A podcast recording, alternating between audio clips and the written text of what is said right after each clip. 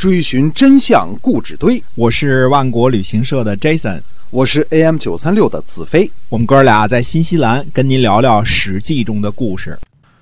各位亲爱的听友们，大家好，欢迎呢回到我们的节目中，我们跟您讲《史记》中的故事啊。那么是由新西兰万国旅行社的 Jason 为您讲的。那么新西兰万国旅行社呢，是我们这个携程上唯一没有没有差评的这样的新西兰本地的企业，已经有二十二年的历史了。哎，嗯，然后主要经营这个本地成团啊。哎是嗯嗯这个嗯，我们的口号是不购物不赶路啊，玩就玩的舒服嗯啊。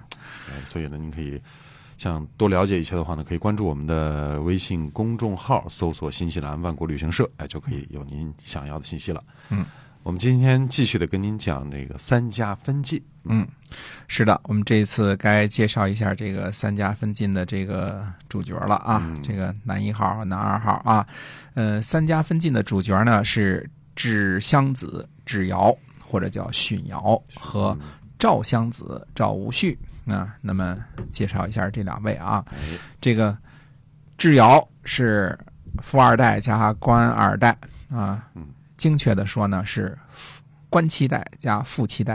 哎，嗯现在世代世代为官为富哈。没错，哎，现在这个现在的我们这个中国人啊，想都甭想，改革开放以来，这个最多你也就是富三代是吧？最多最多啊啊，，对啊，这嗯时间还不到呢，嗯十五十五年一代的话，你也就最多就是富三代啊，说嗯富七代、官七代，呃，想都甭想。嗯 嗯，那么，呃，智瑶呢，用现在的称呼叫做高富帅，高富帅啊，哎，在晋国呢，总共做了十二年的中军将兼正卿，也是末代的中军将兼正卿。嗯他的族人呢，呃，叫智果。呃，总结智瑶呢五大优点：第一呢，高大，头发很漂亮，哦，一一头很漂亮的头发啊。嗯第二呢，呃，骑射矫健有力。嗯，第三呢，才艺双全。呵，第四呢，能写善辩。嗯第五呢，坚毅果敢。那、简单的说呢，就是帅呆了、酷毙了、年轻有为的国家领导人。嗯啊就少一顶诸侯的帽子而已。但是呢，治国呢也接着说了，尽管智瑶呢有五个长处，但是却有一个缺点，这个人呢不仁厚。嗯，这个智果呢，就像这个荀立的儿子啊，智瑶的父亲智宣子呢，就进言说，千万呢不能立智瑶做继承人。嗯呃，如果智瑶呢用他的五项长处去欺负别人，那别人谁能抵挡得住啊？对啊，这样呢，智氏呢就一定会毁在智瑶的手里。但是呢，嗯、智宣子呢不听，还是立了智瑶呢做了智氏的第七代的家主啊。智宣子呢在荀立去世之后呢，虽然是位列六卿，但是只是担任下军佐，呃，辅助中军将和正卿赵简子。那么智瑶呢做了家督之后呢，这个赵简子死去，他呢继承了中军将兼正卿的职位。智瑶呢，嗯、不但是根红苗正啊，而且呢运势如虹，嗯、不但继承了智氏的家业，而且掌管着整个晋国的最高权力。智果呢，察觉形势不妙，就率领他的族人呢脱离了智氏，另外改姓为辅氏，辅佐的辅啊。哦嗯哎，这一族呢，并没有在后来智氏灭族的灾难当中呢，受到任何的牵连啊。这个其实大家对结局都已经知道了嘛，对吧？是韩赵魏最后胜出了，对吧？？嗯，同样是男主呢，我们这个赵襄子赵无恤啊，嗯、出身呢可以用惨不忍睹四个字儿来形容。嗯。嗯，第一呢，嗯、他是小儿子，啊、上边还有好些哥哥呢，特别是老大伯鲁啊，伯鲁呢是呃正室夫人所生啊嗯，他有这个最有资格的这个嫡长子，嗯，嗯、赵无恤呢是侍妾所生，嗯，嫡出哈，哎，对，一个嫡出，一个庶庶出，啊哎，那么这个赵无恤的妈呢，连个小三儿的名位都没有，正式的称呼呢是卑贱的使唤丫头。嗯 所以，这个呃，这个第二点呢，这个就是对于这个赵无恤来说呢，也是嗯没什么没什么好处啊。嗯所以赵无恤呢是个正经八百的庶子哎啊，，就是地位地位不高地位极低啊。嗯第三呢，他的生母呢不但是地位低贱的侍妾呢，而且是少数民族敌人，啊、劣等民族的血印。这地位越来越低了。对第四呢，他本人长得太过谦虚，简直是相貌丑陋。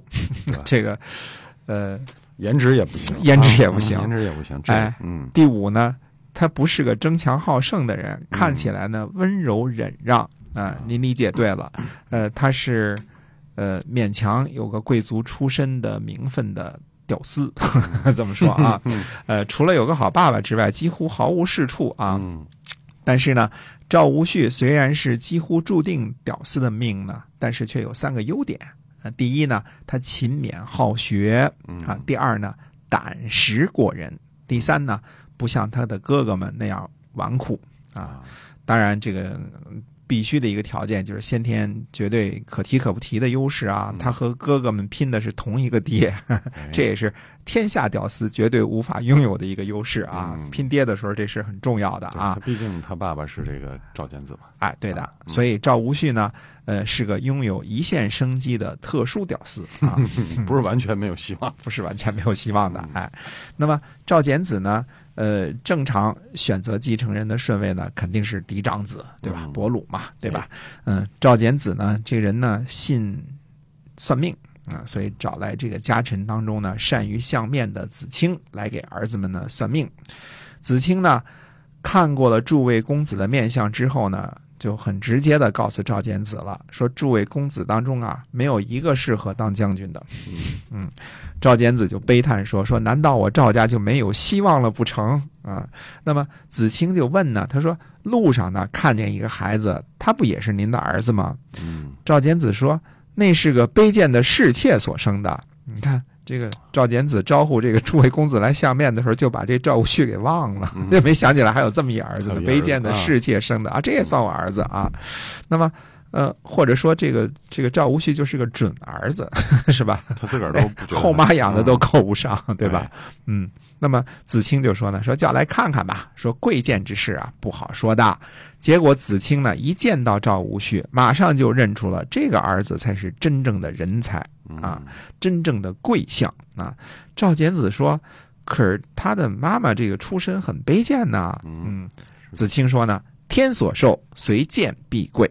啊，可见啊，这个上天所授，随见必贵啊。嗯所以你要说这个相面这一套，它它没道理，也不对哈。有人这个可能长相他就是这个天生异相啊哎，，就能看出来他是哎就让子清给看出来了。嗯赵无恤那一线生机呢，就此变成了无限生机了，立刻行情大涨。嗯算命的给说了啊，呃，而且赵简子又信这这一套，对吧？赵简子呢，呃，虽然不是个食古不化的老古董啊，这个这个他确实是不是老古董，因为他没有直接指指指定这个伯鲁为继承人嘛，嫡长子嘛，对吧？哎，那么他呢，这个要对儿子们呢进行考核啊。第一次考核呢是这样的：赵简子呢把一些训诫的言辞呢写在竹简上，嘱咐儿子们呢仔细学习啊。过了三年呢，就询问啊，他这考试时间也挺长的啊。那么老大伯鲁呢，啥都没记住，竹竹简都丢了，这个这个纨绔子弟，啊，其他的儿子们也差不多啊嗯，这个基本上没记住，三年早就玩忘了，是吧？整天这个呃骑马打打猎多好玩啊，是吧？对，哪啊，有哪有功夫学习他的这个训诫啊？对呀嗯，带着飞鹰走狗是吧？多好玩啊！嗯那么赵无恤呢，把竹简上的话呢记得清清楚楚，还把竹简呢从袖子里拿出来，当面回奏给赵简子。你看人家这是功课，对吧？嗯自己做功课呢。这次考试的结果是赵无恤一百分儿啊，赵伯鲁和其他的儿子不及格啊。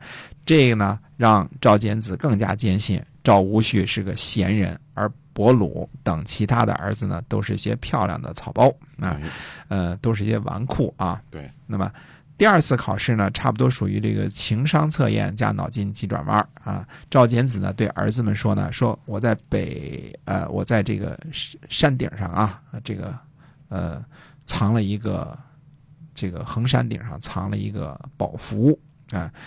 你们呢？现在去找，谁找到了呢？重重有赏。嗯朱公子呢，当然就迅速出身前往北岳衡山啊。结果呢，呃，大家都是空手而回啊。